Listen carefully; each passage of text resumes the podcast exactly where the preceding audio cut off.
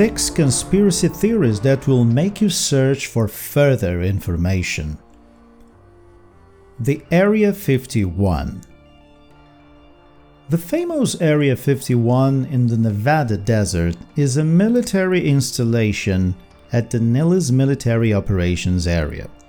But the base quickly became known as the most secretive military site in the world because it does not exist on any map or government website, leading many to craft conspiracy theories. Some believe Area 51 is researching and experimenting on aliens and their spacecraft. More specifically, people think they are studying a crash that happened near Roswell, New Mexico in 1947, which I'll be talking about in this list.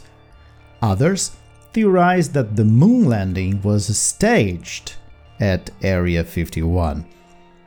The government has said the facility is used to test experimental aircraft for the military. The disappearance of Johnny Gosch. On September 5th, 1982, Johnny Gosch, at the age of 12, vanished without a trace from Des Moines, Iowa, while on his morning newspaper run. Without any evidence or leads, the case went cold and has remained unsolved, but there have been a number of conspiracy theories about what happened to him. Some believe that he was forced into a child sex ring that was operating in Nebraska his mother, Noreen, received pictures of a man tied up in a basement, leading her to believe the theory was true, though the man in the picture could not be proved to be Gosch, and there was no other evidence to prove the theory. In 1997, Noreen said her now grown up son visited her with his capture. He said he told her he was all right and that he was still alive, igniting even more conspiracies that he was still alive, but police could not corroborate the mother's story. Finally, there is a conspiracy that White House reporter Jeff Gannon is Johnny Gosch because they share similar political characteristics. This theory was also never proved. I keep thinking what kind of political characteristic uh, would a 12 year old share? But anyway, that's the theory. The Bigfoot. Although there are Bigfoot sightings all over the United States, Washington state has the highest number. There have been 2,032 sightings in the state, according to Newsweek.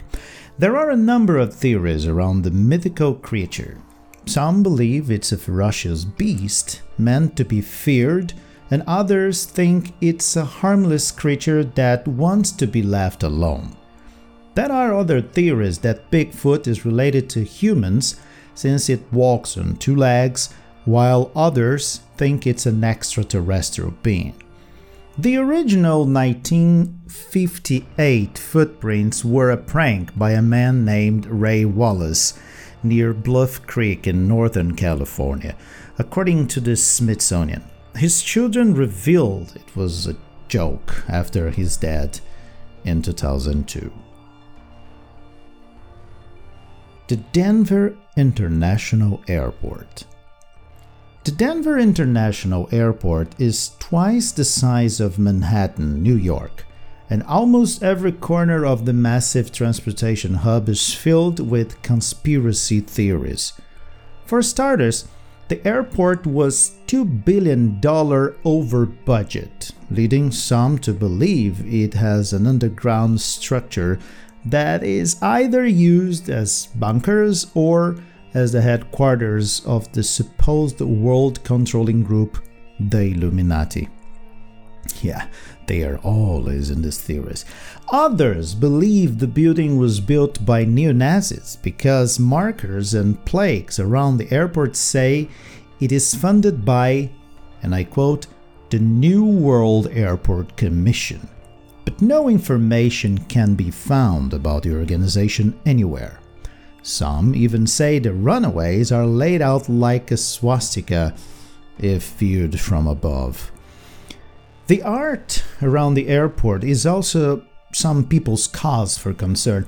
Most notably, there is a 32 foot sculpture of a horse that fell on its sculptor and killed him.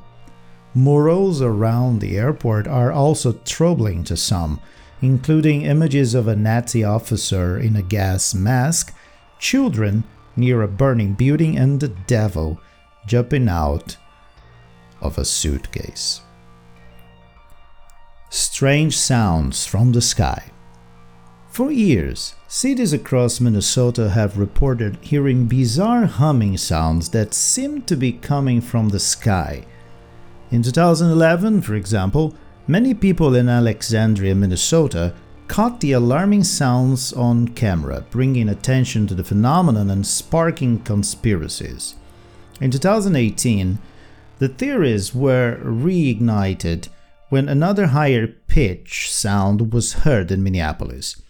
Some simply blame it on airplanes, but others think the sounds are far more sinister. They believe the sounds are from extraterrestrial beings or secretive military training.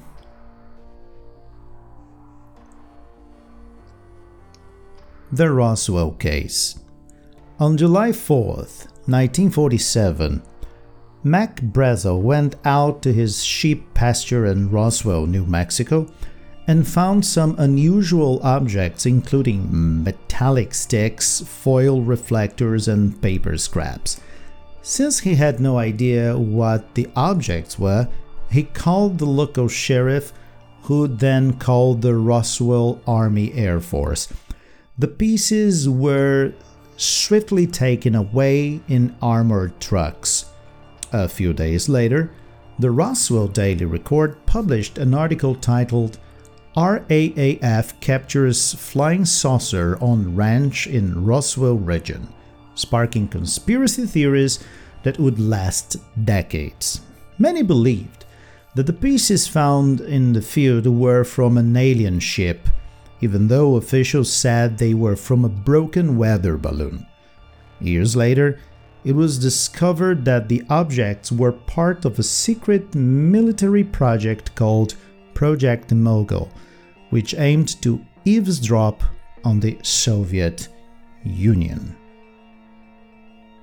Ok, agora mudando para o português, estou com a voz menos tensa, menos grave, que agora a gente vai dar uma olhada no vocabulário que eu sei que vocês devem estar bem curiosos. Então vamos lá, que são seis casos. Então vamos para o primeiro caso de é, teorias da conspiração. Ali, quando eu falo da área 51, the Area 51, eu termino dizendo o seguinte: the, government's, uh, the government has said The facility is used to test experimental aircraft. O que, que é facility? Aqui não traduza como facilidade, não, não faria sentido. Facility seria instalações ou prédios. Exatamente. Então, o governo diz que são que os prédios ou as instalações são usadas para testar experimentalmente aeronaves para os militares. Então, facility instalações, prédios. Depois, quando eu falo do desaparecimento de Johnny Gosh, eu digo que on September 5th, 1982, Johnny Gosh, 12 years old, vanished without a trace, ou seja, vanished, desapareceu. Então, o verbo to vanish, desaparecer. Não se preocupem, todas essas palavras vão estar direitinho escritas ali na descrição do episódio, como sempre. Assim como também o link para vocês lerem esses textos. Depois, without any evidence or leads. O que, que é leads? L-E-A-D-S. Leads significa pistas. Pistas, simplesmente pistas, tipo clue or tips. Então, leads, pistas. Depois, ainda sobre este desaparecimento, eu digo o seguinte. In 1997, Noreen said her now grown up son, grown up son. Grown up é crescido, já adulto. Sim, obrigado, Moto. Crescido, já adulto. Grown up son. Quem sabe faz ao vivo, amigo. Tá, não é ao vivo, mas enfim, vocês entenderam. Grown up son, que é filho crescido, já adulto, tá? Ah, depois eu falei ali, ó. Uh, igniting even more conspiracies. Igniting, provocando, provocando ainda mais conspira uh, teorias de conspiração. Uh, sobre o The Bigfoot, que você sabe que é o pé grande, eu comecei dizendo assim: Although there are Bigfoot sightings all over the USA, sightings é avistamentos. Tá? Então, avistamentos do pé grande, nossa senhora. Depois, mes na mesma história, eu digo: Others think it's a harmless creature. Outros pensam que é uma criatura harmless, que é inofensiva, que não faz mal nenhum. Harmless, inofensivo. Depois, quando eu falo do aeroporto internacional de Denver, some even say the runaways, runaways, o que, que é runways? são as pistas de decolagem, runways. Então, runways, pistas de decolagem. Depois, sobre aqueles sons bizarros vindos do céu, lá por Minnesota, Minnesota, né? Minnesota. Uh, for years, cities across Minnesota have reported hearing bizarre humming sounds. O que, que é humming? Humming é como se fosse um zumbido. Então, sons de zumbido, humming sounds, que aparentemente vêm do céu. Eu, hein? Que loucura isso. E o último caso, que é um caso super conhecido e super. Muita gente adora ler sobre isso, que é o caso Roswell, the Roswell Case.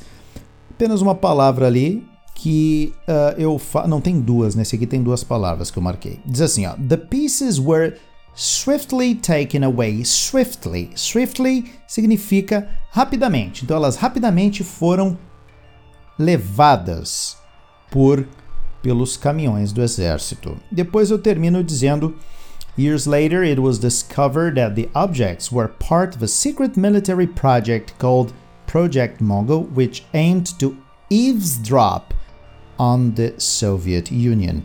Eavesdrop é escutar, mas escutar secretamente. Espionar, colocar alguma escuta onde? Na União Soviética. Claro, auge da Guerra Fria. Era assim que eles faziam. Entenderam? Se ficou uma dúvida, voltem, ouçam de novo, porque é para isso que o seu Way Ahead existe. Eu sei que vocês gostam desses casos misteriosos. Vou tentar trazer cada vez mais casos desses para vocês. Por enquanto, eu fico por aqui and you stay over there because obviously, see you next time.